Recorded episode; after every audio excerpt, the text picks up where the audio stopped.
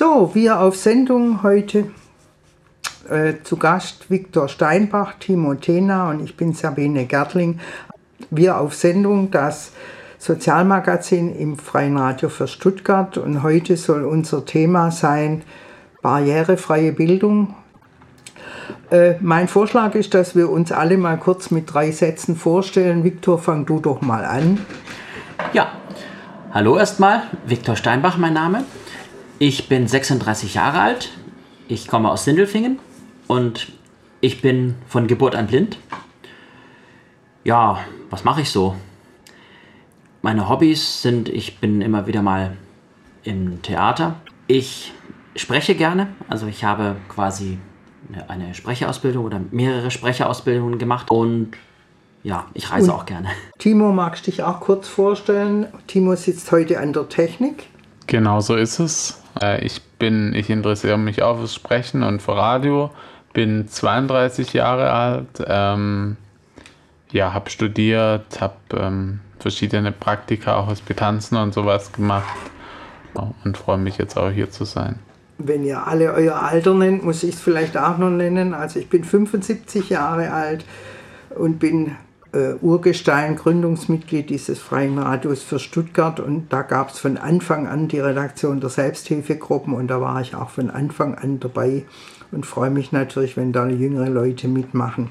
Wir haben ja vorher gesagt, du erzählst mal deinen Bildungsweg. Wie kann ich mir denn vorstellen, dass ein blindes Kind, geht es im Kindergarten? Ja, also es war so, ich bin in den Kindergarten gekommen, in einen blinden Kindergarten tatsächlich, damals von der Nikolauspflege.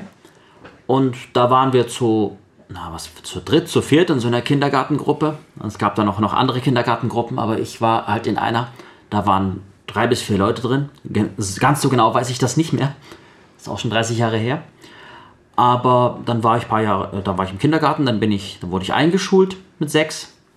Und so eine Kindergartengruppe ja. für vier Kinder, eine Betreuung ist ja eigentlich Luxus, oder? Eine bis zwei, ja. Es, ja, es, es ist so, dass du einem blinden Kind die Welt nochmal ganz anders beibringen musst, hm. wie, wie einem sehenden Kind. Weil ein blindes Kind, das erfüllt sich seine Welt quasi oder ihre Welt.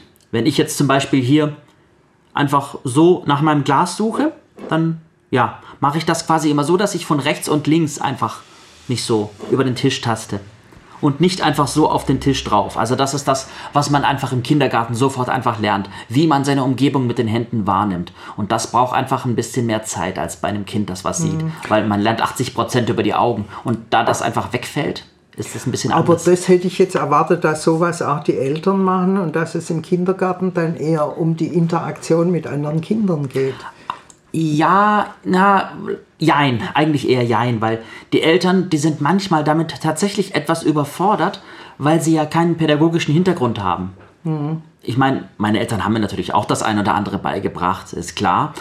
Aber manchmal ist es einfach so, dass einfach Blinden- und Sehbehindertenpädagogen, die wissen einfach besser darüber Bescheid, wie man einem Kind das und das beibringt. Weil ich meine, die haben das ja studiert. Das ist, ja. Und da gab es dann auch, ich weiß es nicht, Rangeln oder gemeinsam singen oder gemeinsam turnen oder? Ja, ja, hatten, hatten wir alles, ja, ja. Natürlich unter Aufsicht. Mhm. Also so Rangeln, was du gerade angesprochen hast, das gab es selten bis nie. Also da haben sie wirklich explizit darauf geachtet, dass, dass niemand irgendwie aus der Reihe tanzt, weil das ist ja auch nicht ganz ungefährlich. Natürlich gab es sowas auch, aber wenn dann sowas mal rausgekommen ist, dann haben die betreffenden Personen auch richtig Ärger bekommen weil, naja, wenn Blinde das machen, da ist die Verletzungsgefahr natürlich noch mal größer. Hm. Also blinde Kinder. Irgendwann lernt man so ein bisschen das einzuschätzen, aber als Kind, da muss man sehr aufpassen. Also vor allem die Betreuerinnen und Betreuer. Und da warst du jetzt zwei Jahre oder wie lange warst du da im Kindergarten? Weißt du das noch? Zwei, ja, müssten zwei gewesen sein, ja. Ja, genau. Und dann Grundschule? Grundschule, genau. Also es war so, die Nikolauspflege, die hatten den Kindergarten, die Grund- und Hauptschule in einem Gebäude. Das war Mitte der 90er. Und damals ging das noch. Also da bin ich dann in die erste Klasse gekommen. Und da hatten wir auch eine Klasse von drei bis vier Leuten. Manchmal waren es fünf. Also das sind wirklich ganz, ganz kleine Klassen. Es ist nicht so wie in einer normalen Schule oder in einer mhm. normal sehenden Schule, dass man wirklich Klassen mit 30 Leuten hat. Das ist einfach nicht machbar, weil man braucht einfach als, als behindertes Kind braucht man einfach ein bisschen mehr Förderung. Es gibt natürlich noch die Frühförderung, die vor dem Kindergarten stattfindet. Das war jetzt bei mir ehrlich gesagt nicht der Fall, weil ich komme nicht aus Deutschland, ich bin in Kasachstan geboren, deswegen gab es das bei mir so nicht. Ich bin erst mit drei Jahren hergekommen, deswegen hatte ich das so nicht. Das hat man mit, ich glaube mit zwei bekommt man das, also wirklich schon, wenn man sprechen lernt, mit ein, zwei Jahren kommt da jemand und brieft die Eltern so ein bisschen. Und, und ihr habt in Stuttgart gewohnt? Nee, wir haben tatsächlich in Böblingen zuerst gewohnt und, und wie bist du dann zur Nikolauspflege gekommen? Da gab es ein Taxiunternehmen und die haben, ich weiß nicht, was da genau vereinbart war. Wir hatten wahrscheinlich so eine Art Vertrag mit der Nico. Also Nico ist die Kurzform für Nikolauspflege. Mhm. Und ja, da wurden wir dann einfach immer morgens hingefahren und abends wieder abgeholt oder nachmittags oder abends, je nachdem. Am Anfang war es nur morgens bis nachmittags und dann, als wir älter wurden und die Schule auch länger ging, dann wurden wir dann auch am späten Nachmittag abgeholt. Ja, und da war ich dann in der Grund- und Hauptschule. Habe ich da meinen Hauptschulabschluss gemacht. Und dann bin ich in das BVJ, in das Berufsvorbereitungsjahr gekommen. Und ja, da habe ich mich dann so ein bisschen auf die Wirtschaftsschule vorbereitet. Das war eine kaufmännische Wirtschaftsschule. Da habe ich aber dann einfach auch relativ schnell festgestellt, dass mir das nicht lag. Und bin dann nach Nürnberg gegangen. Also ich war quasi bis 2007 war ich an der Nikolauspflege.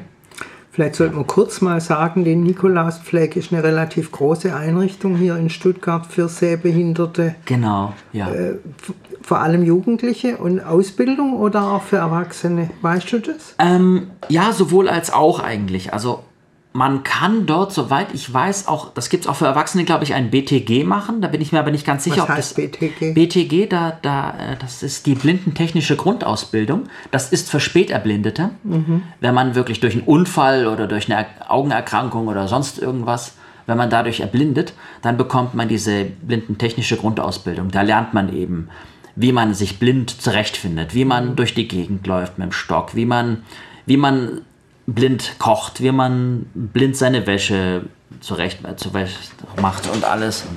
Aber das habt ihr auch gelernt? Ja, ja, haben wir auch gelernt. Das heißt, da unterscheidet sich der Unterricht in der Schule schon etwas von dem, was unser Eins in der Schule lernt, gelernt ähm, hat. Ja, wobei man da auch so ein bisschen aufteilen muss. Dieser Unterricht, das, was du gerade meinst, mhm. das ist mehr oder weniger freiwillig ich meine, man wäre als Blinder auch schön blöd, wenn man es nicht nutzen würde. Aber man kann durchaus auch sagen, nee, möchte ich nicht, brauche ich nicht. Aber das macht eigentlich so gut wie niemand so richtig. Und der normale Schulunterricht, das ist ja Pflicht. Ne? Es gibt ja in Deutschland ja, die Schulpflicht. Ja, ja. Deswegen. Also wir sind öfters auch, äh, ich wohne ja im Stuttgarter Westen, mhm. so Tandems begegnet, wo ein sehender Mensch einem blinden Menschen irgendwie die Bewegung, mit dem, die eigenständige Bewegung mit dem Stock beigebracht hat. Genau, ja. Also Beweg Mobilität, sagt man ja. Genau, jetzt. das, genau, das ist Ein Mobilitätstraining. Mhm, genau. Und äh, ich weiß auch nicht, ich weiß nicht, ob es immer noch so ist, dass dort auch Werkstätten sind bei der Nikolauspflege, wo jetzt weiß ich, Bürsten und Besen gemacht werden. Ist ja so ein typisches Blindenhandwerk. Ja. Mhm. Ist das immer noch so, weißt du das? Oh, das ist eine gute Frage. Ich muss auch gestehen, ich bin so ein bisschen raus aus diesem hm. Trott mit den Einrichtungen, weil ich ja wirklich versuche in der, ich sag's mal in Anführungsstrichen, in der normalen Welt oder in der hm. Welt, wo, wo man eben auch mit normal sehenden Menschen zu tun hat. Ich versuche in der Welt einfach klarzukommen. Ja, ja, ja. Und mal klappt's besser, mal klappt's nicht so gut, aber man muss sich ja, oder ich möchte mich ja integrieren hm. in dieser Welt. Viktor, äh, du bist, glaube ich, vorher mit der U-Bahn äh, gekommen. Hat alles geklappt? Ja, also ich bin zuerst mit der S-Bahn hergefahren aus Sindelfingen. Da bin ich nach Böblingen gefahren, dann bin ich da umgestiegen. Bis dahin, bis zum Stuttgarter Hauptbahnhof ging es gut. Und zur U14, das hat auch geklappt. Da habe ich auch kurz fragen müssen, aber wenn ich dann frage, dann helfen mir die Leute auch meistens, wo dann der Bahnsteig ist. Ich kann ja auf meinem DB Navigator kann ich ja gucken, wo die U-Bahn dann fährt. Wenn du einen Wunsch äh, frei hättest äh, in Sachen Bahn, was muss sich am dringendsten ändern in Sachen Barrierefreiheit? Mehr Leitlinien. Viel mehr Leitlinien. Das sind diese weißen Leitstreifen. die man auch so kennt. Vor allem bei der Stuttgarter U-Bahn, da machen die das eigentlich ziemlich gut. Aber bei der S-Bahn, da müssen noch viel mehr Leitlinien gemacht werden. Und was auch wichtig ist, dass man die Geländer in Blindenschrift beschriftet. In Böblingen ist es beispielsweise so, wenn man unten am, bei der Unterführung, bei den Treppen zum, zum Beispiel zum Gleis 3 steht, dann kann man unten lesen, wo man hin muss. Und oben kann man dann auch nochmal lesen, auf welcher Seite das Gleis 3 und auf welcher Seite das Gleis 2 ist.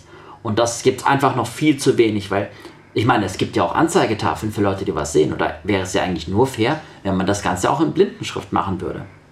Ja, stimmt. Da habe ich überhaupt noch nicht drüber nachgedacht. Das ist eine gute Idee, das auf die Geländer auf den Geländern. Dann in Blindenschrift oder wie ist da angezeigt? Ja, in Blindenschrift, genau. Das wird dann irgendwie drauf geprägt. Fragt mich bitte nicht, wie das funktioniert. Heutzutage wahrscheinlich mit einem Art 3D-Druck, mhm. würde ich mal vermuten. Und das ist auch eigentlich ganz gut machbar, weil man schreibt ja quasi nur drauf L für links mhm. und dann mit so einem Strich und dann schreibt man die Zahl 3 dahinter. Und das war's. Und das Mehr heißt dann, die Linie 3 fährt links. Genau, richtig. Okay. Richtig. Ist eigentlich ganz einfach, es aber man muss halt drauf kommen. Simpel, ja. Es und, wird, und ja. Böblingen oder Sindelfingen macht es und Stuttgart halt noch nicht. Böblingen macht das, Sindelfingen jetzt an sich nicht, aber Meichingen, da wo ich wohne, da gibt es das tatsächlich auch. Wenn man da mhm. rausläuft, da braucht man es eigentlich nicht, weil da gibt es nur ein Gleis. Das, dieser Bahnsteig ist idiotensicher. Da kann man ganz normal damit fahren. Mhm. Das geht. Aber da steht dann beispielsweise, wenn man bei der Unterführung rausläuft, steht da Ausgang Richtung Stadt. Dass man weiß, wo man mhm. jetzt hinläuft, wo man jetzt ist, wo man sich befindet. Das ist eigentlich ziemlich gut. Und wenn du die Leute fragst, wie reagieren die? Sind die hilfsbereit? Ja, ja, doch, ja. doch. Also da hast du gute Erfahrungen gemacht. Ja, ich sag's mal so, 95% der Menschen helfen. Und wenn die Menschen mal nicht helfen, dann machen sie es aus dem Grund, weil sie es vielleicht nicht wissen oder weil sie keine Zeit haben. Aber im Großen und Ganzen kann man schon sagen, dass die Leute schon gerne und gut helfen können. Und, und, und, hast du eine innere Barriere jetzt da, um Hilfe zu fragen, oder ist das für dich selbstverständlich? Das ist absolut selbstverständlich, weil ich bin ja auch, ich sag's mal so, ich bin ein kommunikativer Mensch, ich komme gerne mit Leuten ins Gespräch, von daher habe ich da auch absolut null mhm. Probleme damit, auf Leute zuzugehen und sie zu fragen, entschuldigen Sie bitte, wo ist dann die U14 Richtung Mühlhausen? Die habe ich mhm. heute beispielsweise gebraucht, weil ich mir ehrlich gesagt nicht ganz sicher war, aber dann habe ich mir halt kurz helfen lassen. Aber ich weiß ja im Grunde, wo ich hin muss. Und da hast du dich halt vorher kundig gemacht. Genau, ich habe auf meine App geguckt, okay, ich muss vom Hauptbahnhof zum Stöckach mit der U14 fahren. Und ja, stimmt, ich habe dich heute Morgen auch gefragt. aber weil ich es auch nicht mehr genau wusste, aber dann habe ich noch mal genau geguckt, mhm. wann die fährt. Leider steht da nicht, auf welchem Gleis die fährt. Keine Ahnung warum. Das sollten sie auch noch mal im DEB Navigator ein bisschen besser machen. Dass man schreibt, auf welchem Bahnsteig die U-Bahnen fahren. Bei den S-Bahnen machen sie es und bei den Regional- und Fernzügen, da machen sie es. Aber bei den U-Bahnen machen sie es komischerweise nicht. Ich oh, weiß ja. nicht wieso. Gut, das war jetzt dein Weg von der Wohnung zum Freien Radio für Stuttgart. Mhm. Wir sind bei Wir auf Sendung und sprechen mit Viktor äh, über seinen Bildungsweg. Wir waren vorher in der Nikolauspflege in Stuttgart und dann hast du gesagt, du bist nach Nürnberg gegangen, weil irgendwie Wirtschaft nichts für dich war. Genau. Also es war so, ich habe von einer anderen Schule gehört, von einer Massageschule. Da habe ich einfach gedacht, okay, vielleicht wäre das was für mich. Habe mir das auch nochmal angeschaut. Bin dann auch dahin. 2007 nach Nürnberg bin ich dann gekommen. Und da habe ich dann auch im Internat gewohnt. Sprich, ich bin Sonntagabends hin und Freitagabends wieder nach Hause. Und war dann am Wochenende immer zu Hause. Oder auch manchmal am Wochenende in Nürnberg. Gab es auch, dass ich auch mal zwei Wochen nicht zu Hause war. Hatte ich auch schon. Aber da, hat man, da, wurde man dann natürlich nochmal besser gefördert in puncto Mobilität und in puncto LPF. Das nennt sich, das ist eine Abkürzung für lebenspraktische Fähigkeiten. Da lernt man eben das, was ich vorhin erzählt habe. Man lernt quasi den Haushalt als blinder Mensch einfach zu führen. Und da wird man dann etwas besser gefördert. Natürlich auch im Internat in puncto, wenn man Küchendienst macht oder ja, wenn man sich um sein eigenes Zeug einfach ein bisschen kümmern muss. Natürlich wird man unterstützt, aber ja. Das heißt, da wirst du befähigt, es eigenständig in einem eigenen Haushalt zu leben. Genau, ja. Natürlich gibt es äh, Sachen, die gehen einfach nicht als Blinder, da braucht man einfach Hilfe. Beispielsweise beim Papierkram. Also was man mhm. natürlich machen kann, ist, wenn ich einen Brief bekomme, dann kann ich mir den über mein Handy vorlesen lassen. Das geht. Also das iPhone ist wirklich prädestiniert dafür, dass man wirklich, wirklich eine Sprachausgabe hat. Und die liest einem eigentlich so gut wie alles vor und die App. Ausnahmsweise mal der Segen der Technik, ja. Ja, also die Digitalisierung, die gereicht mir und den anderen Blinden wirklich zum Vorteil. Mhm. Ja. Wir waren in Nürnberg. Mhm, genau. Und da ging es jetzt um Massageausbildung? Genau, da habe ich einfach so einen Fokus gemacht. Aber dann wurde mir nahegelegt, dass ich doch besser im Büro aufgehoben war, am PC, weil, weil ich irgendwie auch für mich gemerkt habe, okay, der PC ist doch was für mich, aber halt nicht im Punkto Massage. Dann habe ich einfach für mich gemerkt, ja, dann bin ich ins ähm, dort nochmal ein halbes Jahr im BVJ gewesen. Das war ja so eine BVB-Maßnahme, da konnte man sich aussuchen, was man macht. Be Berufsvorbereitung. Genau, Berufsvorbereitungsjahr, genau. Ja. ja, richtig. Und dann bin ich nach diesem BVJ in eine Bürokraftausbildung gekommen. Und die habe ich drei Jahre gemacht. Das ist eine Ausbildung, das ist sowas wie der Helfer für Bürokommunikation.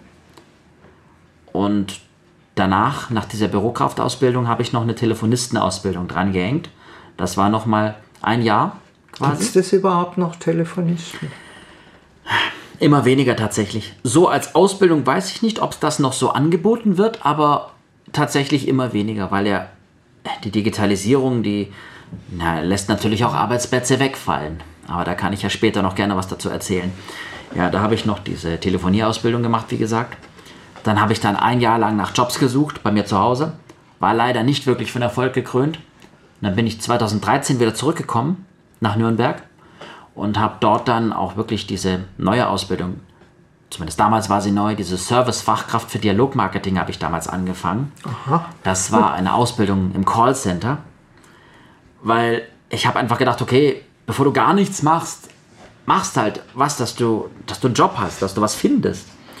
Wobei ich da wirklich nie so richtig glücklich damit war. Aber gut, ja, irgendwas muss man ja machen. Und am Anfang hat mir die Ausbildung tatsächlich gefallen. Aber ja gut, ich habe sie natürlich zu Ende gebracht, aber habe einfach gemerkt, okay, ich bin eher im Sprachbereich zu Hause. Ich spreche gerne.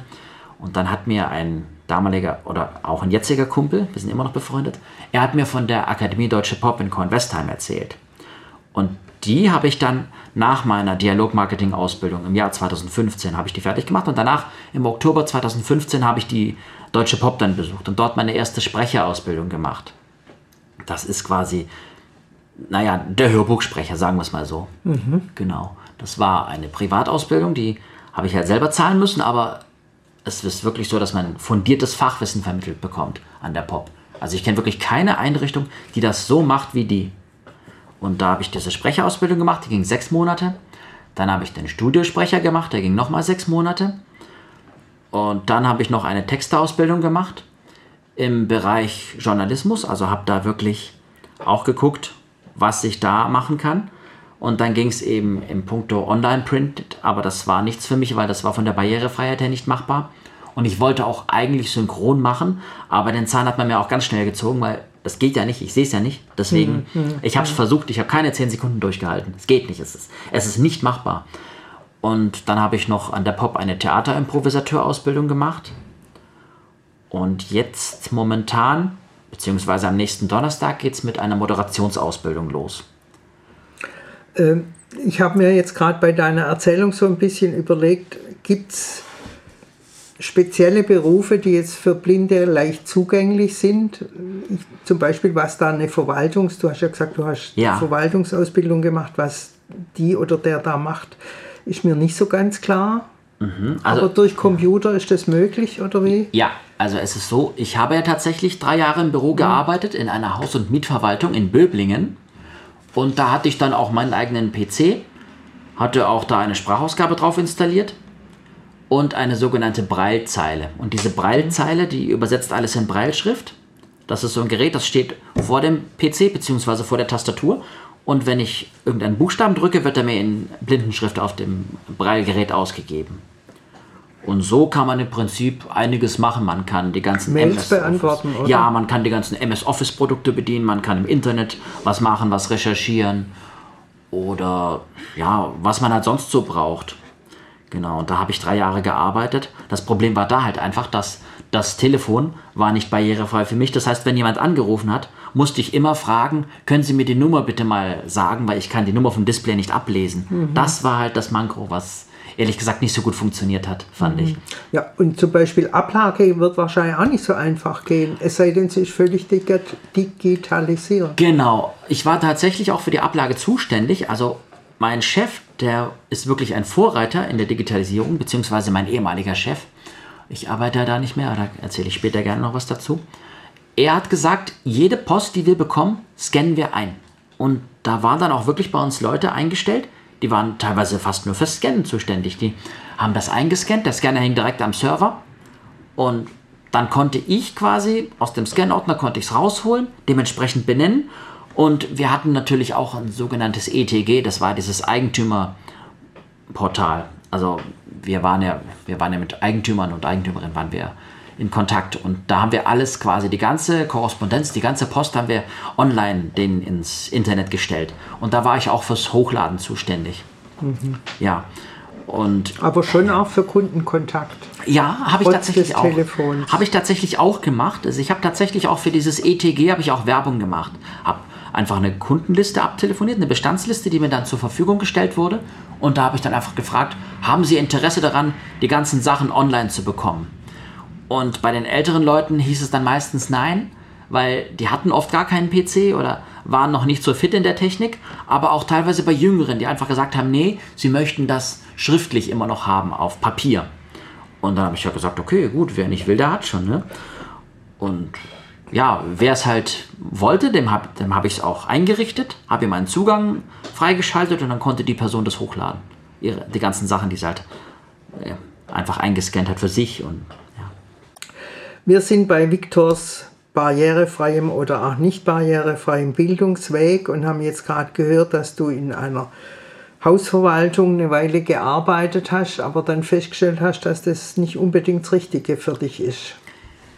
Ja, also es war teils, teils. Es war so, einerseits ja, habe ich schon festgestellt, dass es nicht so das Richtige für mich ist, aber andererseits, ich hätte dort schon noch gearbeitet, damit ich überhaupt was habe. Mhm.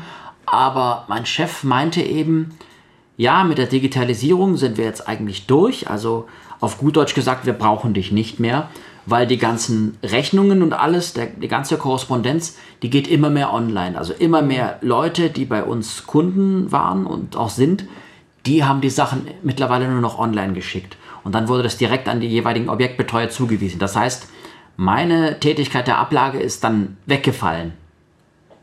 Ja gut, man hätte sich ja auch vorstellen können, dass du in einem anderen, anderen Firma das gleiche nochmal machst, aber du hast eher so das Gefühl gehabt, du möchtest in Richtung Radio gehen oder in Richtung Sprechen. Ja, genau.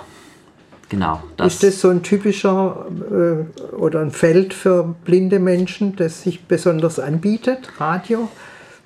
Ja, ich, ich denke schon, also in der landläufigen Meinung wahrscheinlich nicht weil es heißt ja eigentlich, ja, wenn du blind bist, machst du entweder Massage oder vielleicht auch Physiotherapie, wenn du Glück hast, oder du machst was mit Musik oder im Büro oder man ist in einer Werkstatt. Mhm. Also, also, in einer Behindertenwerkstatt genau, meinst du jetzt? Genau, ja. richtig. Die gibt es ja immer noch. Mhm. Und da ist es dann so, da hat man dann eben diese ganzen Bürsten, Pinselmacher und was es da alles gibt. Diese ganzen Berufe. Und ich habe halt einfach für mich gedacht, ich möchte einfach mal aus diesem Kreislauf ausbrechen und einfach auch mal was ganz anderes machen. Und da ich ja gerne spreche, habe ich mir gedacht, ja, warum eigentlich nicht? Sicher ein ganz guter Weg. Ich habe ein bisschen gestutzt bei Hörbuchsprecher.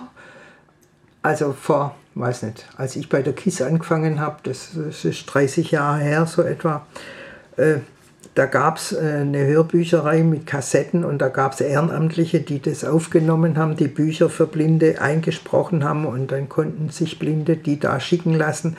Aber das ist ja alles nicht mehr notwendig. Richtig. Und wenn du jetzt sagst Hörbuchsprecher, wie, wie kannst du ein Hörbuch einsprechen, das du nicht lesen kannst? Naja, ich, ich kann es ja schon lesen, weil ich habe ja quasi einen Laptop und dieser Laptop ist auch mit dieser Sprachausgabe ausgestattet, die ich auf meinem mhm. Arbeitsrechner hatte. Und diese Breilzeile. Damit kann ich es ja auch lesen. Das geht auch. Oder ich, kann's, ich kann die Breilzeile mit meinem iPhone koppeln via Bluetooth. Das geht auch. Also es, es dauert vielleicht ein bisschen länger bei der Aufnahme. Aber ich habe tatsächlich in dem Bereich auch eine Prüfung gemacht. Mhm. Und mein nächstes Projekt wird einfach ein Podcast auf YouTube erstmal sein, Ich weiß noch nicht genau zu welchem Thema, aber ja, ich möchte da auf jeden Fall was draus machen. Mhm. Ja, also man kann das schon machen. Man, man kriegt ja auch, wenn man in so einer Sprecherkabine sitzt, da ist dann auch immer jemand da zugeschaltet. Also die quasi der Regisseur. Und der sagt, okay, sprich den und den Satz nochmal ein oder sprich den und den Satz in mehreren Varianten ein. Und der sucht sich das dann einfach die beste Variante da raus, die er dann einfach oh, nimmt. Ja. Und dann, ja, also der Sprecher macht das, der spricht ein und die anderen machen dann quasi die Technik. Wobei es heutzutage auch so ist, dass der Sprecher auch technisch äh, etwas fitter sein muss, wobei das glaube ich auch nicht alle sind. Da muss man dann halt einfach gucken. Und äh, ja, ich weiß nicht, ob, ob Markt das richtige Wort ist, aber gibt es da einen Bedarf, wenn ihr euch jetzt quasi noch jeden Text vorlesen lassen könnt von einer Computerstimme, gibt es dann noch einen Bedarf für eingesprochene Hörbücher? Ja, auf jeden Fall. Es ist ja. Ist doch was anderes. Oder? Es ist auf jeden Fall was anderes. Es ist absolut emotionslos, wenn mir jemand ein, wenn mein Handy mir ein Buch vorliest oder wenn es mhm. mir von einer Frau oder von einem Mann vorgelesen wird. Das sind immer noch zwei Paar Schuhe. Natürlich mittels ChatGPT kann man da wirklich sehr viel machen mittlerweile. Also Hast du da schon Erfahrung? Ich persönlich noch nicht. Ich werde es mir aber auch mal angucken. Aber ich habe mal in einem Podcast was darüber gehört und da haben sie tatsächlich am Ende des Podcasts haben sie mit ChatGPT haben sie sich was einsprechen lassen. Die haben was reingeschrieben und da hat es eine ziemlich echte menschliche Stimme hat das dann abgespielt. Also die sind da wirklich schon weit. Klar, man erkennt, dass es kein Mensch ist, wenn man so ein bisschen drauf achtet, aber die Entwicklung, die schreitet echt voran. Hm. Äh, kannst du sagen, an was du erkennst, dass es kein Mensch ist? Ja, also beispielsweise ist es manchmal so, dass die Interpunktion nicht ganz richtig ist, dass er manchmal Pausen macht, wo keine hingehören, dass er manchmal Sachen falsch ausspricht. Und mhm, mh. da ich ja selbst aus diesem Bereich komme, achte ich da nochmal richtig drauf. Und wenn jemand was falsch ausspricht, dann weiß ich, okay, entweder kann der das nicht richtig oder das ist kein Mensch. Mhm. Das hört man. Jetzt, was war es? Das eine war Hör, Hörbuch, Hörbuch einsprechend, dann Hörspiel war Sprecher. Auch genau, also Hörbuch und Hörspiel eigentlich, wobei mhm. ich eher Hörspiel favorisiere, weil das macht mir eigentlich persönlich mehr Spaß. Das habe ich im Studiensprecher gelernt, dass man dann wirklich auch mit anderen einen Dialog macht. Wobei es heutzutage leider Gottes so ist, dass wenn man zu einem Hörspielcasting gerufen wird, dann wird man einzeln aufgenommen. Also es ist nicht mehr so wie früher, dass dann drei, vier Leute in der Kabine sitzen und das dann wirklich im Dialog und ähm, mhm. Mikrofon aufgenommen wird. Das machen sie nicht mehr, weil es ist kostensparender, wenn du was einsprichst. Also wenn ich quasi meinen Teil einspreche, dann kommt eine Kollegin oder ein Kollege und spricht ihren Teil ein oder seinen Teil und der Tontechniker kann das dann dementsprechend zusammenbasteln. Das ist günstiger die sparen. Mhm. Also es liegt ja mhm. am Geld. Ja, aber dann vermutlich nicht so lebendig, könnte ich mir vorstellen. Das ist ja dann doch, alles, ja. Doch, doch, das ist tatsächlich so. Die machen das richtig gut, weil manchmal hat man Glück und der Kollege war schon da und hat die Aufnahme vorher schon eingesprochen. Dann bekommt man die auch zur Verfügung gestellt. Mhm. Man muss sich natürlich als Sprecher auch mit dem Text beschäftigen. Man muss auch gucken, okay, in was für einer Stimmung befindet sich quasi die, die, die Person, die Person, hm. genau. Hm. Da muss man einfach gucken, okay, wie spricht die, was sagt die Figur davor und was sagt die Figur danach. Da bekommt man natürlich auch von der Regie einfach Hilfe, dass man einfach das hört. Der Regisseur spricht dann den Text vorher nochmal ein und sagt dann, okay, an den und den Stellen machst du das so und so. Mhm. Ja, also das, das geht schon. Doch, doch. Heutzutage hört man das tatsächlich nicht mehr, dass es einzeln aufgenommen wird. Aber es wird, glaube ich, schon länger so gemacht. Mhm. Und dann war das dritte, war glaube ich Theater. Genau. Da irgendwas gemacht. Theaterimprovisateur, genau. Sogar Improvisation. Okay. Ja, da habe ich eine Ausbildung in dem Bereich gemacht, genau. Also Improvisationstheater ist ja wirklich, das lebt ja davon, ich, also gebe dir zum Beispiel was vor und du reagierst darauf. Also, was weiß ich, ich erzähle dir irgendwas und du reagierst darauf. Und man muss quasi mit dem spielen, was einem sein Gegenüber oder ihr Gegenüber mhm. vorgibt. Und also man hat keine festen Texte, die man auswendig lernen muss. Das ist halt der Vorteil. Ja gut, aber man muss natürlich auch spontan reagieren. Genau, man muss genau. quasi ein Instrumentarium auf der, auf der Pfanne haben, das man dann anwenden kann. Genau, oder? man hat einen Rahmen, den man vorgesteckt bekommt und innerhalb dieses Rahmens bewegt man sich einfach. Und wendest du das an, dein Wissen über oder dein Können zu Theater sprechen? Ja, also ich war ja in einer Theatergruppe, da, da bin ich jetzt erstmal nicht mehr. Ich habe da, ich weiß auch nicht genau, ob ich da noch mal reingehe, mal sehen. Aber ich gucke jetzt einfach mal, dass ich mich erstmal so ein bisschen aufs Radio mhm. konzentriere und auch so ein bisschen darauf, irgendwie einen Podcast zu machen oder vielleicht mich auch mal bei anderen Theatergruppen zu bewerben, weil es ist nämlich so, dass unsere Gruppe, die war eigentlich nur für Inklusion zuständig und das ist zwar schön und gut, Inklusion ist auch mega wichtig, deswegen sitze ich ja auch heute hier, ja. aber wenn es eben nur um Inklusion geht, das, ich sag's mal so, uns macht mehr aus als nur, ja, der ist halt blind, der sieht halt nichts, der, der definiert sich nur über die Inklusion. Hm, hm. Und deswegen habe ich einfach auch gedacht, dass ich mir auch mal was anderes anschauen möchte, einfach mal meinen Horizont erweitern möchte und auch mal mit Leuten zusammenspielen möchte, die normal sehen. Ja gut, Oder wobei auch, der Theatergruppe doch auch normal sehen ja, ja, dabei war. Ja, ja, natürlich, aber einfach mal aus diesem Bereich so ein bisschen raus. Hm, hm. Ja, wie gesagt, der Inklusionsbereich ist sehr wichtig, da stimme ich dir voll und ganz zu. Aber ich möchte halt einfach auch mal was anderes machen. Und vielleicht komme ich auch wieder zurück. Ich, aber ich weiß es noch nicht. Ich weiß es nicht. Ja. Könnte ich da kurz ja, nachhaken? Natürlich äh, immer. Eine inklusive Theatergruppe, was kann ich mir darunter genau vorstellen? Ja, also das ist so, dass bei uns in unserer Gruppe, da sind nur Künstlerinnen und Künstler oder fast nur solche, die einfach eine Einschränkung haben. Klar sind da auch Normalsehende dabei oder welche, die auch keine Einschränkung haben.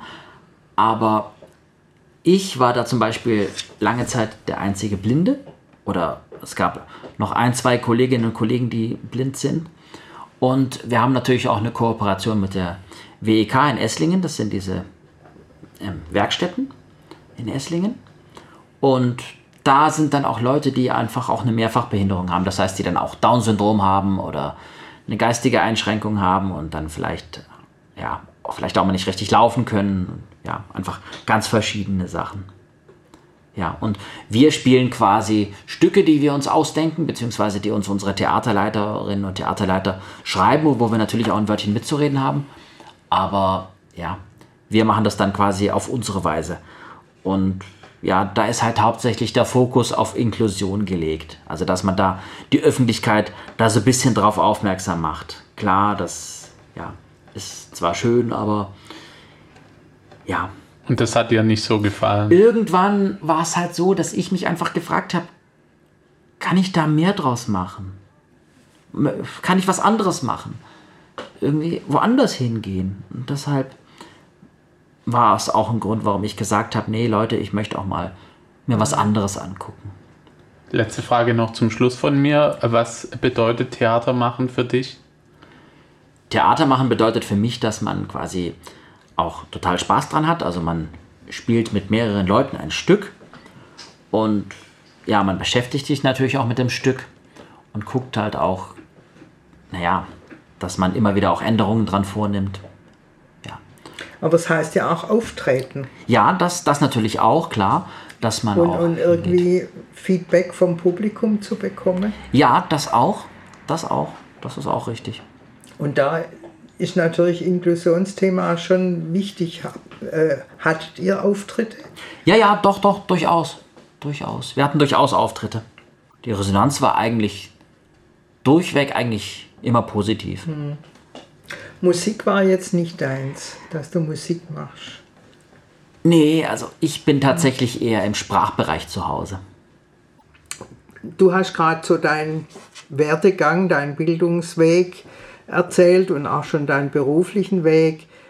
Äh, wir haben jetzt Thema barrierefreie Bildung. Sind dir denn da Barrieren begegnet? Wurden dir Steine in den Weg geworfen oder ging das alles so leicht, wie sich das jetzt gerade bei dir angehört hat? Nein, das ging tatsächlich nicht so leicht. Überhaupt nicht. Also ich sag's mal so, wenn man in diesen blinden Einrichtungen ist, dann geht das tatsächlich. Weil da bekommt man ja die ganzen Hilfen, da, da bekommt man alles beigebracht. Man bekommt auch die ganzen Materialien so, wie man sie halt braucht. Am Anfang, ich habe quasi auch so lesen und schreiben gelernt wie ihr auf Papier. Mhm. Und irgendwann kam das dann einfach mit dem PC. Da wurden wir dann auch da unterrichtet, wie wir damit umgehen, wie wir mit den ganzen MS-Office-Anwendungen umgehen, wie wir im Internet surfen können, wie wir dies und das machen, wie wir den PC an sich einfach bedienen. Und ja, da haben wir dann irgendwann auch alle Sachen nur noch digital bekommen, tatsächlich, während der Ausbildung. Also in der Grund- und Hauptschule haben wir eigentlich nur auf Papier gearbeitet. Und während den Ausbildungen, da ging es dann wirklich in den digitalen Bereich. Also da haben wir dann wirklich nur noch mit Dateien gearbeitet. Und das hat mir persönlich echt am besten gefallen, weil ich bin kein Freund von Papier, sage ich ganz ehrlich. Und man, man braucht es ja auch nicht. Ich habe auch meinen Drucker beispielsweise meiner Schwester gegeben, weil ich gesagt habe, nee, der nimmt nur Platz weg. Brauche ich nicht. Wir haben bei uns einen Keller einen Drucker. Und wenn ich was ausdrucken will, mache ich das da halt darüber. Ja, da ging es dann tatsächlich, solange ich in der Nikolauspflege in Stuttgart und im Bildungszentrum für Blinde und Sehbehinderte in Nürnberg war. Ja, der Laden heißt tatsächlich so. Hm. Ja, da ging es tatsächlich. Und das heißt, ihr wart da wie in einer Blase? Genau, ja, genau. Man bekommt quasi alles wie in der Blase, genau. Und es ist alles auf euch abgestimmt, ja. für euch eingerichtet. Mhm, ja. Genau, richtig. Und dann kommt man irgendwann aus dieser Blase raus und dann heißt es, ja, also es klingt jetzt hart, aber dann heißt es, sieh zu, wie du klarkommst. Und da war es dann einfach so, dass ich mir dann auch Sachen auch erkämpfen musste. Bei der Sprecherausbildung war es dann beispielsweise so, da ging es tatsächlich noch, weil da konnte ich dann auch mit meinem iPhone arbeiten oder mit meinem eigenen Laptop den einfach mitbringen. Und ja, also da ging es tatsächlich noch in puncto Barrieren. Da war es dann einfach so, dass meine Leute in der Gruppe einfach gesagt haben, okay, sie können sich das da und da manchmal nicht so vorstellen und so, aber da gehe ich jetzt äh, ja vielleicht nicht so näher drauf ein, weil das, ähm, das war so Reibereien innerhalb der Gruppe. Das hatte mit Barrierefreiheit nichts zu tun. Wo ich am meisten auf Barrieren gestoßen bin, das ist tatsächlich die äh, Jobsuche. Also da ist es wirklich so, dass viele Arbeitgeber einfach sagen, nein, sie können sich das nicht vorstellen wie ein blinder Mensch am PC arbeiten kann. Und da ist ihnen das Risiko einfach zu groß, sich damit einfach mal zu beschäftigen. Also ich sage es einfach ganz offen, wie es ist. Da zahlen sie lieber diese ganzen Abgaben, die man für Schwerbehinderte einfach leisten muss. Das heißt, wenn man als Firma mit so und so vielen genau. Muss man so und so viele Plätze für schwerbehinderte Menschen schaffen und wenn man die nicht schafft, muss man bezahlen. Genau, richtig. So, so ungefähr. Ja, so ist es, ja. genau. Genau richtig, ja. Mhm. Genau. Besser hätte ich es nicht sagen können. Wobei, wobei, wenn die jemand mit einer Behinderung einstellen, die ja auch Geld kriegen, um den Arbeitsplatz äh, barrierefrei zu gestalten. Ja, das ist richtig, aber das wissen viele Arbeitgeber nicht. Klar kann man das immer mhm. wieder im Vorstellungsgespräch sagen. Und bei meinem letzten Arbeitgeber hat das auch funktioniert. Das, das ging auch. Das Arbeitsamt hat ihn auch unterstützt dabei. Und man wird ja natürlich auch dementsprechend gecoacht. Also da kommt dann jemand, der vom, vom Hilfsmittelzentrum ist, beziehungsweise von der Hilfsmittelfirma, wo ich meine ganzen Blindenhilfsmittel beziehe, also was PC-Technik angeht. Und der kam dann zu mir und hat dann mit mir zusammen das eingerichtet und hat dann auch meinen Arbeitgeber so ein bisschen instruiert. Mhm. Wie, wie geht das? Und wir haben uns das System dann angeguckt und geht das mit dem und dem Programm? Ist meine Sprachausgabe damit kompatibel? Und ja, da bekommt man so Schulungsstunden. Das wird ja vom Arbeitsamt gefördert. Normalerweise, wenn man als blinder Mensch Hilfsmittel für einen privaten Gebrauch möchte, dann muss man sich an die Krankenkasse wenden. Aber wenn es um einen Arbeitsplatz geht, dann ans Arbeitsamt. Genau, genau. Oder je nachdem, oder einen anderen Träger, je nachdem, wer eben dann dafür zuständig ist. Und für den Weg ins Büro gibt es dann da auch irgendwelche Hilfsmittel? Ja, also da hatte ich tatsächlich Glück, dass ich eigentlich da gar kein Mobilitätstraining gebraucht habe, weil ich, ich habe eine gute Freundin, die hat mir mal in Böblingen so ein bisschen die Wege gezeigt. Und da gab es ein richtig tolles, oder gibt es ein richtig tolles Restaurant. Und da hat sie mir mal den Weg dahin gezeigt. Und da hat sie gesagt, du, pass auf, dein Arbeitsweg ist so, du gehst vom Restaurant gar nicht viel weiter. Du gehst einfach auf der anderen Seite weiter. Also ich, das heißt, ich habe quasi auf diesen Restaurantweg habe ich quasi nur noch ein bisschen was aufbauen müssen. Sie ist den Weg ein, zwei Mal mit mir gelaufen und dann konnte ich den. Aber normalerweise ist es so, dass man quasi auch Mobilitätstraining zum Arbeitsplatz bekommt und auch nach Hause. Und gab es denn auch, äh, ich sag mal, familiäre Barrieren, dass irgendjemand dir das nicht zutraut, was du dir da vornimmst? Ja, ja, immer wieder. Immer wieder. Ja, ja, doch, doch. Durchaus. Und da brauchst du dann schon besonderes Selbstbewusstsein, um zu sagen, äh, ich traue mir es aber zu. Ja. Und ich will das jetzt angehen. Ja, man wächst natürlich auch daran, aber das Problem ist einfach, wenn man, ich sag's mal einfach mal so, klein gehalten wird. Und zwar nicht nur von den Eltern, sondern auch von den Schulen, weil diese Einrichtungen sind natürlich auch daran interessiert, die Leute als Kunden zu behalten. Weil es ist so, dass wenn man in diesen Einrichtungen ist, wird man von sogenannten Kostenträgern wird man dann finanziert. Das ist entweder das Arbeitsamt oder das Sozialamt oder das Landratsamt oder wer auch immer. Und die zahlen dann quasi die Unterbringung. Und das heißt im Prinzip, jeder Schüler oder jede Schülerin ist eine potenzielle Geldquelle für diese Einrichtungen. Um Gottes Willen, es, es ist nicht so, dass ich die jetzt so durch den Dreck ziehen möchte, aber das hat sich sehr verändert. Also das war früher zu meiner Zeit nicht so. Nicht mhm. so extrem, dass man da wirklich so auf Geld geguckt hat. Dann heißt es zum Beispiel, wenn man deine Ausbildung gemacht hat, ja, möchtest du nicht noch was machen? Möchtest du nicht noch mal eine Ausbildung bei uns machen? Und mit der Ausbildung kriegst du doch nichts. Mhm. Und das sagen sie einem dann halt erst am Ende der Ausbildung. Mit der Ausbildung kriegst du nichts. Mach lieber noch was bei uns. Und ja gut, also ich glaube, da sind die nicht die einzigen, äh, wo es jetzt mehr auf Geld und äh, Effektivität und weiß ich was geht. Nee, nee, na, natürlich nicht. Natürlich also, nicht. Man kann es wahrscheinlich durch die, die Art der Finanzierung von solchen Einrichtungen ist wahrscheinlich auch so, dass man es denen eigentlich gar nicht verdenken kann. Aber wenn ich das jetzt richtig verstanden habe, dann wäre es einfacher für einen Menschen, mit der jetzt nicht sehen kann, sich in so einer Blase weiterzuentwickeln, weiter aufzuhalten, als in die normale Wirtschaft zu gehen. Ja, sicher. Man kann natürlich auch das so machen, dass man, dass man in dieser Einrichtung bleibt, dass man dort wohnt und man kann natürlich auch dann dort arbeiten. Das gibt es dann auch, dass man dann direkt dort übernommen wird. Mhm. Aber naja, dann lernt man nichts. Dann lernt man nicht, wie die Welt da draußen einfach so ist. Ja gut, man hat seine eigene Welt. Ich weiß nicht, ob die Welt da draußen so äh, verlockend ist. naja, ich sag's mal so ich habe wirklich Freunde gefunden, die ich in diesen Einrichtungen so wahrscheinlich nicht gefunden hätte. Mhm. Und ich einfach auch Menschen begegnet bin, wo ich mir einfach denke, wow, ich bin froh, dass ich diese Menschen kenne. Und ich mich ja auch mit der, mit der normalen Welt auseinandersetzen möchte. Ich möchte ja gucken, was geht, was geht nicht. Das möchte ich ja. Ich möchte mich ja weiterentwickeln. Man lernt ja nie aus. Und ich möchte lernen. Genau, Viktor, in der Welt da draußen außerhalb der Bubble hast du dich auch auf Reisen begeben. Wie machst du denn das? Ja, also bei mir läuft das so ab, wenn ich mir was vornehme, dann gucke ich zuerst, wie komme ich mit öffentlichen Verkehrsmitteln da und dahin. Also beispielsweise jetzt hier zum freien Radio, da weiß ja. ich ja jetzt, wie ich hinkomme.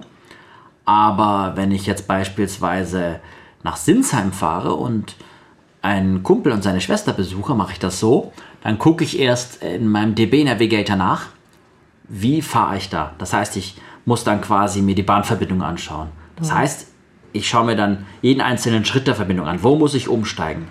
Also, um das mal zu verdeutlichen, ich würde dann von Sindelfingen aus nach Böblingen fahren, von Böblingen aus nach Stuttgart, von Stuttgart nach Mannheim, nee, Quatsch, Heilbronn, sorry, mein Fehler. Wobei man kann auch über Mannheim fahren, aber Heilbronn ist besser. Da hat man mehr Umsteigezeit. Man fährt nach Heilbronn, dann steige ich da um, entweder am selben Gleis oder ein Gleis weiter, je nachdem. Da muss ich dann fragen, weil Heilbronn, das ist für mich eine Katastrophe zum Umsteigen. Dieser Bahnhof ist komisch, finde ich, aber gut. Und dann steige ich um auf die Regionalbahn nach Sinsheim und werde dann dort abgeholt, je nachdem. Und da meine, mein Kumpel und seine Schwester, da die leider so wohnen, dass man da mit dem Bus einigermaßen hinkommt, holen die mich entweder ab oder ich nehme halt ein Taxi zu denen, je nachdem. Mhm. Das sehe ich dann.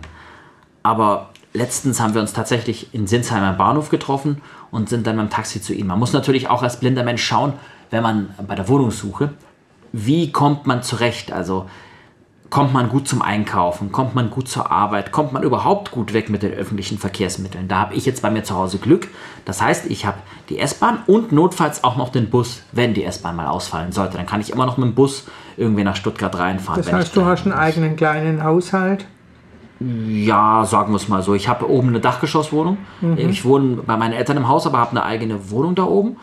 Und ja, da kann ich das machen was ich halt so mache. Und wenn ich Hilfe brauche, dann kann ich jederzeit runtergehen und fragen. Das ist natürlich schon praktisch, ja. Ja, das stimmt. Aber irgendwann ist natürlich auch mein Ziel, mir was Eigenes zu suchen. Mhm. Das ist klar. Aber so kann ich natürlich auch noch das nutzen, dass ich in einem in einem gewohnten Umfeld auch lernen kann, noch fitter zu werden. Aber wenn du Taxi nehmen musst, dann ist so eine Geschichte, so eine Reise ja auch eine teure Sache. Ja, aber das ist tatsächlich eher selten der Fall, weil ich mir eigentlich meistens Orte raussuche, wo ich kein Taxi nehmen muss. Hm. Und wo ich wirklich sage, okay, da komme ich mit Bus und Bahn gut hin. Aber dafür, dass man das Taxi nimmt, bekommt man ja auch das Blindengeld. Das sind, ah, ja. genau, das ist, hier in Baden-Württemberg ist das die sogenannte Landesblindenhilfe. Die beträgt hier 410 Euro. Und die ist eben für, äh, für mehr Aufwand quasi, mhm. den der blinde Mensch einfach hat, aufgrund dessen, dass er eine Behinderung hat. Aber Reisen heißt für dich jetzt immer irgendwelche Bekannten besuchen oder kann Reisen auch mal heißen, ich möchte die Luft von, was weiß ich, Venedig schnuppern? Ja, also ich muss sagen, Auslandsreisen habe ich tatsächlich alleine noch nicht gemacht. Das weiß ich nicht, ob ich das irgendwann mal machen werde, aber in, mhm. in Deutschland, also da habe ich tatsächlich schon einiges alleine versucht. Also wenn es zum Beispiel darum geht, ich habe mir mal am Standort Bochum von der Akademie Deutsche Pop, da habe ich mir den Moderationskurs angeschaut, weil irgendwie war es damals so, dass es den in Stuttgart nicht gab. Und dann habe ich gesehen, es gibt den in München und es gibt den in Bochum. Und da war ein, ein sogenannter Open Day und da bin ich da hingefahren. Das war so eine Art Tag der offenen Tür. Und da bin ich nach mhm. Bochum gefahren, habe mich da in einem Hotel einquartiert und bin dann einfach zur Deutsche Pop hin. Ich glaube, das habe ich damals sogar in meinem Navigationssystem gemacht, weil das war gar nicht so weit weg. Da konnte man sogar hinlaufen. Und dann habe ich mir das angeguckt und bin danach wieder ins Hotel zurück. Und das Hotel, das geht auch problemlos? Ja, also es ist. Oder ja gibt es da auch Barrieren? Ähm, es ist so, dass die Hotels wirklich, die sind sehr nett, die Leute am Empfang. Die helfen wirklich sehr gerne. Also ich habe es eigentlich noch nie erlebt, dass mir jemand nicht geholfen hat. Ich habe eigentlich, was Hotels angeht, eigentlich immer nur positive Erfahrungen gemacht, weil man ruft halt vorher an und sagt halt, ja, ich bin blind und braucht da und da mhm. Hilfe. Und das ist eben was, das ist eben auch der Grund, warum ich auch ungern so über Apps wie Booking.com oder sowas buche. Ich rufe lieber an und sage, okay, ich bin der und der und komme dann und dann an und ich bin blind und brauche vielleicht Hilfe irgendwie, wo der Aufzug ist oder wo mein Zimmer ist. Deswegen, ich bin eher so in Interaktion mit den Menschen. Das ein kommunikativer Mensch, das genau. hast du ja genau. vorher schon mal gesagt. Genau. Hast du irgendwann mal die Bahnhofsmission gebraucht? Am Anfang tatsächlich, ja.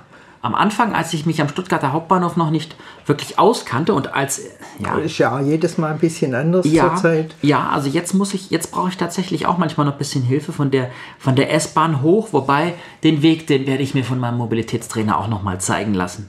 Ich weiß ihn ungefähr, aber ja, ich versuche diesen Weg zu vermeiden, wenn ich kann. Ich gucke, dass ich meistens oben ankomme, bis ich diesen Weg gelernt habe. Hm. Ich konnte ihn mal, aber wie du es gesagt hast, es Stuttgart ändert sich ja dauernd mit, genau. mit ihren Baustellen. Genau, genau. Ja. Wobei der Weg von oben, wenn man ankommt, ist ja auch relativ weit. Das ist weit. Aber die haben, die haben äh, Streifen am Boden. Gell? Ja, das, das geht, bis man in der Klettpassage ist. Sobald hm. man in der Klettpassage ist, finde, ja, finde ich es echt schwierig. Dann heißt es ja, folgen Sie der gelben Linie. Ja, sehr witzig. Also, ich sehe die Linie nicht. Das bringt mir ja nichts. Und die ist nicht erhaben und da nee, kein, kein äh, Profil oder überhaupt sowas für nicht, deinen nee. Blindenstock. Nee, überhaupt nicht. Überhaupt nicht. Oben ist es perfekt, wirklich. Sobald ich einmal aus dieser Klettpassage raus bin, komme ich zurecht. Gar kein Problem. Ich kann da außen am Gebäude entlang laufen, da nutze ich diesen Bauzaun als Leitlinie oder eben einfach die Leitlinie, die schon dort ist. Und, und das alles immer mit dem Stock? Das mit dem Stock, genau. Dem Blindenstock. Genau, richtig. Genau. Ich, ich darf auch gar nicht ohne raus. Beziehungsweise, beziehungsweise ich darf schon, aber wenn dann was passiert, es zahlt keine Versicherung. Und das ist auch richtig so. Weil, wenn ich jetzt, nur mal angenommen, ich würde meinen Stock jetzt nicht benutzen und würde jetzt einfach, keine Ahnung, zur Bahn gehen. Und irgendjemand fährt mich an. Keine Versicherung bezahlen, weil ich bin nicht gekennzeichnet. Ich habe mich nicht als blinder Mensch kenntlich gemacht. Das heißt, der Stock ist das kenntlich machen. Genau. Früher ja. gab es doch da irgendwie auch so eine Armbinde. Ja, oder? die gibt es auch immer noch, aber der Stock oder die Binde. Ah, und da ja. ich den Stock eh immer dabei habe, ich gehe mhm. nie ohne Stock aus dem Haus, sage ich mir, ich brauche ja keine Armbinde. Weil der Stock ist ja eigentlich, man sollte meinen, er ist eigentlich offensichtlicher als die Armbinde. Weil so eine kleine Binde übersieht man ja mal gerne. Denke ich. Ich weiß nicht, also ich mir ist der Stock ehrlich gesagt lieber, weil die Armbinde, ich muss auch ehrlich zugeben, ich vergesse immer. Das war jetzt, äh, war mir auch nicht klar, dass das Pflicht ist, mehr, oder dass das, ja. Sagen wir es mal so, Pflicht würde ich nicht hm. sagen. Man kann, man kann den Leuten das nicht vorschreiben, aber es wird halt keine Versicherung zahlen, wenn mir was passiert und ich mich nicht hm. gekennzeichnet hm. habe. Und ich finde das auch gut so, weil ich kenne auch ein, zwei Blinde, die da schon Probleme damit hatten, weil sie ohne Stock rausgegangen sind. Und da denke ich mir einfach, Leute, was, was ist mit euch? Ihr bringt euch doch unnötig selbst in Gefahr. Ihr habt es doch gelernt. Ihr könnt doch laufen mit dem Stock. Hm. Und das hast du gelernt schon in der Nikolauspflege genau. als Kind, oder? Im Kindergarten teilweise Sogar schon. schon. Ja, im da Kindergarten. Gibt es dann kleine Stöcke? Ja, genau. Die Stöcke werden immer auf die jeweilige Größe angepasst. Er muss, ich meine mich zu erinnern, so unter die Achselhöhle mhm. muss er so drunter passen. Also auf der Höhe ungefähr. Und, und, das habt ihr als Kind mit, oder das haben die Kindergärtner, die Erzieherinnen heißt es ja, mit euch schon geübt als Kleinkinder? In dem Fall war es der Mobilitätstrainer oder die Mobilitätstrainerin. Und die kamen dann an die Einrichtung oder die, die haben auch dort gearbeitet als Reha-Trainer und die sind dann mit uns die Wege im Gebäude gelaufen, haben uns erstmal gezeigt, wie hält man den Stock richtig? Wie pendelt man damit? Wie nimmt man damit Hindernisse wahr? Wie weicht man damit aus, wenn man ein Hindernis äh, hm, äh, hm, erkannt hat? Eine hm, Treppe oder sonst irgendwas. Wie verhält man sich dann?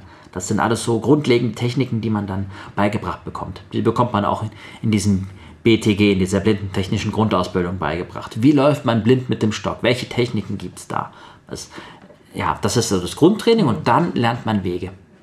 Und äh, ja, spürst du mit dem Stock, ob du jetzt einen anderen Menschen erwischst oder ob du einen Gehsteig erwischst? Oder? Ja, ja. Da ist es tatsächlich so, dass man das entweder über das Gefühl macht oder über die Akustik. Ein Schuh hört sich ja anders an als eine mhm. Mauer. Mhm. Das heißt, wenn ich gegen einen Menschen laufe, dann ist es ja meistens so, dass ich, dass ich äh, mit dem Körper äh, zuerst gegen den Menschen laufe, bevor ich mit dem Stock überhaupt, also ja. ja, kommt drauf an. Kommt drauf an. Natürlich mit, ist, ja, natürlich mit dem Stock auch zuerst. Ist, ja. ja. ja, aber meistens passiert es eigentlich relativ gleichzeitig. Mhm. Aber man kriegt das schon mit. Ja, und mein, wenn das mir jemand man. mit Blindenstock entgegenkommt, dann weiche ich schon im Voraus aus. Genau. Dass genau. der Mensch freie Bahn hat. Ich weiß nicht, ob das jetzt sinnvoll ist. Ja, ja. Genau. Das ist richtig. Genau. Oder dass man auf sich aufmerksam macht. Ja, dass man sagt, ja. okay, Achtung, ich stehe hier oder irgend sowas. Mhm. Ich mache das auch gerne bei anderen Blinden, wenn ich höre, andere Blinde kommen da, gehe ich zur Seite und sage, Achtung, ich stehe hier. Und dann wissen die, aha, da ist noch ah, jemand, ja. der ist mit dem Stock okay. unterwegs. Okay. Ähm, wie gut ist eigentlich äh, dein Gehör, Viktor? Ja, es ist eigentlich nicht besser als deins oder deins. Es ist nur besser ausgebildet. Das ist ja ein weit verbreiteter, ein weit verbreiteter Irrglaube, dass blinde Menschen besser hören. Das stimmt nicht. Wir haben einfach gelernt, damit ganz anders umzugehen. Also, heißt? das heißt, ich benutze es ja jeden Tag ganz anders. Ich habe natürlich noch mal mehr gelernt, auf Eindrücke ganz anders zu achten. Ich höre beispielsweise hier jetzt den Rechner. Ähm, ich höre so eine Art Lampe oder was das da oben ist. Ja. Und, und, und äh, euch halt, ja. Hörst du auch anders äh, oder hörst du an der Stimme auch, wie dein Gegenüber sich fühlt, wie das drauf ist, ob das gerade äh, gelassen ist oder ob das gerade aufgeregt ist, hört man sowas der Stimme auch an? Ja, ja, durchaus. Aber dafür muss man den, die Nuancen einer Stimme kennen oder besser kennen als ja, wenn ich jetzt jemandem auf der Straße gegenüberstehe und die Person spricht mich an, dann kann das ja durchaus sein, dass das deren ganz normale Sprechstimme ist. Weil es gibt ja auch Leute, die sprechen ziemlich monoton und dann denkt man sich, okay, was haben die? Und dabei ist es ihre ganz normale Sprechstimme. Mhm. Also man lernt irgendwann auf so Feinheiten zu achten bei Leuten. Okay, das heißt, du musst eine Person aber auch genauer kennen, um dann auch äh, da äh, äh, gewisse Sachen raushören zu können. Ja, man sollte einer Person mindestens ein, zwei Mal vorher schon begegnet sein, damit man das hört. Was hörst du alles raus? Aus ich, einer Stimme? Ja, ich höre raus, ob Leute traurig sind, ich höre raus, ob Leute ganz gut gelaunt sind, ich höre raus, ob Leute hektisch sind, man hört raus, ob Leute nervös sind. Beispielsweise ist ein Indiz dafür, wenn Leute nervös sind, wenn Leute mit der Stimme hochgehen, dann ist das oftmals ein Anzeichen für Nervosität. Mhm. Und das, das kann man aber tatsächlich trainieren, weil mir hat das mein Ausbildungsleiter damals gesagt, hat gesagt, du, wenn du mit der Stimme hochgehst, dann kann das für dein Gegenüber so klingen, als wärst du nervös. Und auch wenn du es gar nicht bist. Aber Ja. Das heißt, du kannst es dann auch bewusst steuern, wie, ja. wie du wirkst. Ja, richtig. Oder wirken willst. Ja, das ist auch was, was man im Sprechtraining so lernt. Also vielleicht ist es euch aufgefallen, ich spreche immer in einer Tonlage. Also ich achte darauf, dass ich nicht sonderlich hoch gehe. Also ich versuche es mhm. zumindest. Das ist diese sogenannte Indifferenzlage. Das ist die Lage, in der sich die Stimme am wohlsten fühlt, in der man am besten wirklich sprechen kann. So der Grundton. Genau, genau, Grundton mhm. ist, genau, Grundton ist eine, eine gute Übersetzung, richtig, genau. Und das kann man tatsächlich steuern, ja. Ja, ich habe auch schon gehört, dass manche Frauen sich eine tiefere Stimme antrainieren, damit sie, zum Beispiel unsere Außenministerin, damit sie äh, ernster genommen werden. Also anscheinend kann man das tatsächlich trainieren. Ja, kann man. Da bin ich tatsächlich momentan auch gerade dabei, weil mir das auch schon gesagt wurde, dass ich manchmal, wenn ich nervös bin oder hektisch werde, dass ich dann mit der Stimme hochgehe und ich versuche mir das wirklich abzugewöhnen. Hm. Meine Mutter hat schon, also die lebt nicht mehr, aber als sie noch gelebt hat, hat sie immer gesagt, sie hört beim ersten Ton am Telefon, wie es meiner ihrer Enkelin, also meiner Tochter oder auch mir geht, wenn wir sie anrufen. Also das macht schon was mit der Stimme, ja, wie es einem geht. Ja, das ja. hört man. Das hört man sofort, wenn man darauf achtet. Mhm. Gibt ja Leute, die achten da eher nicht so drauf. Die gehen eher aufs Visuelle. Ja, eben wir, wir Sehenden haben ja auch die Mimik dazu und die Haltung, die Körperhaltung, alles das genau. spielt ja mit für unseren Eindruck von diesem Gegenüber. Mhm. Und du hast nur, was weiß ich, Geruch und Stimme. Genau. Geruch ja. spielt auch eine Rolle? Ja, also eigentlich eher weniger. Es ist eigentlich eher hauptsächlich die Akustik oder auch ein Stück weit, wenn man Körperhaltung kriege ich halt insofern nur dann mit, wenn ich wirklich unmittelbar vor den Personen stehe und mhm. ich die Person anfasse. Dann kriege ich es teilweise wirklich mit aber hauptsächlich orientiere ich mich wirklich an der Stimme. Wie sprechen die Personen? Wir hatten es ja vorher auch von Hörbüchern. Ja. Hörst du Hörbücher schneller als andere? Mache ich tatsächlich manchmal, ja. Manchmal. Das heißt, du kannst ja die Schnelligkeit einstellen? Ja, oder? ja bei, beim iTunes Player, da geht das beispielsweise auf dem iPhone, wenn man das abspielt. Da geht das beispielsweise. Bei Spotify wurde mir zwar gesagt, dass es geht, aber ich weiß nicht wie. Und das keine Ahnung, warum das auf Apple-Geräten nicht geht, aber wie auch immer, da kann man es anscheinend auch. Aber wenn es da ist, nutze ich es durchaus, ja. Natürlich nicht allzu schnell, aber mhm. ja, weil ich spreche selber auch manchmal ein bisschen schneller. Ja, da muss vorher auch mal davon gehabt. Und was denkst du sonst, letzte Frage noch zum Schluss, sind die Vorteile ähm, äh, gegenüber von uns Hörenden? Sehenden. Äh, Sehenden, äh, ja, jetzt komme ich schon ganz durcheinander. ich weiß nicht, ich würde es vielleicht nicht direkt als Vorteil bezeichnen. Ich würde es eher als eine Art andere Weltsicht bezeichnen. Weil, mhm. wenn ich mich jetzt mit euch unterhalte, ich weiß nicht, wie ihr aussieht, und das ist mir auch ehrlich gesagt ziemlich egal, weil ich, weil ich euch als Menschen kennenlernen möchte. Mhm. Und wenn ich mich mit jemandem unterhalte, möchte ich diese Person als Mensch kennenlernen. Der Körper ist echt nur eine Hülle. Wirklich. Also da kann man absolut gar nicht drauf schließen. Ich bin wirklich froh, dass ich diese Eindrücke nicht habe. Weil man hat ja, man guckt ja jemanden an und der sieht komisch aus, der hat ein komisches Gesicht, dann ist diese Person auch komisch. Gibt es ja immer wieder mal. Und das ist was, das habe ich nicht. Ich, ich bin wirklich in der privilegierten Position, mich mit der Person unterhalten zu dürfen, um sie kennenzulernen. Und ich, ich bin dankbar dafür. Stimmt, dass äh, jetzt im Gegenüber mit jemand Blindem das Äußere so gar keine Rolle spielt, hat was, gell? Ja. ja. Für, ja. Inzwischen ist ja das Äußere für, für viele junge Leute von viel größerer Bedeutung, als es jetzt zu meiner Jugend war. Die Generation Social Media. Ist wirklich so. Sogar zu, meiner, sogar zu meiner Zeit. Also sogar ich kann das schon sagen. Mhm. Und ich bin erst 36. Sogar ich kann das schon sagen. Wir sind am Ende unserer Sendung, wir auf Sendung, das Sozialmagazin im Freien Radio für Stuttgart. Äh, ich bin Sabine Gertling und bedanke mich ganz herzlich bei Timo Tena für die, seine Arbeit an der Technik und auch für seine Beiträge. Vielen Dank. Und dann bedanke ich mich natürlich herzlich bei Viktor für seine Offenheit. Wollt ihr noch irgendwas sagen zum Abschluss? Ja, ich bedanke mich auch bei euch beiden nochmal. Das war wirklich eine tolle Sendung. Es hat wirklich Spaß gemacht. Danke, dass ich hier sein durfte und dass ich, dass ich meine Weltsicht so ein bisschen auch hm. vielleicht den anderen ZuhörerInnen vermitteln konnte. Also verantwortlich für die Sendung Sabine Gertling. Und das war wir auf Sendung für heute im Freien Radio für Stuttgart.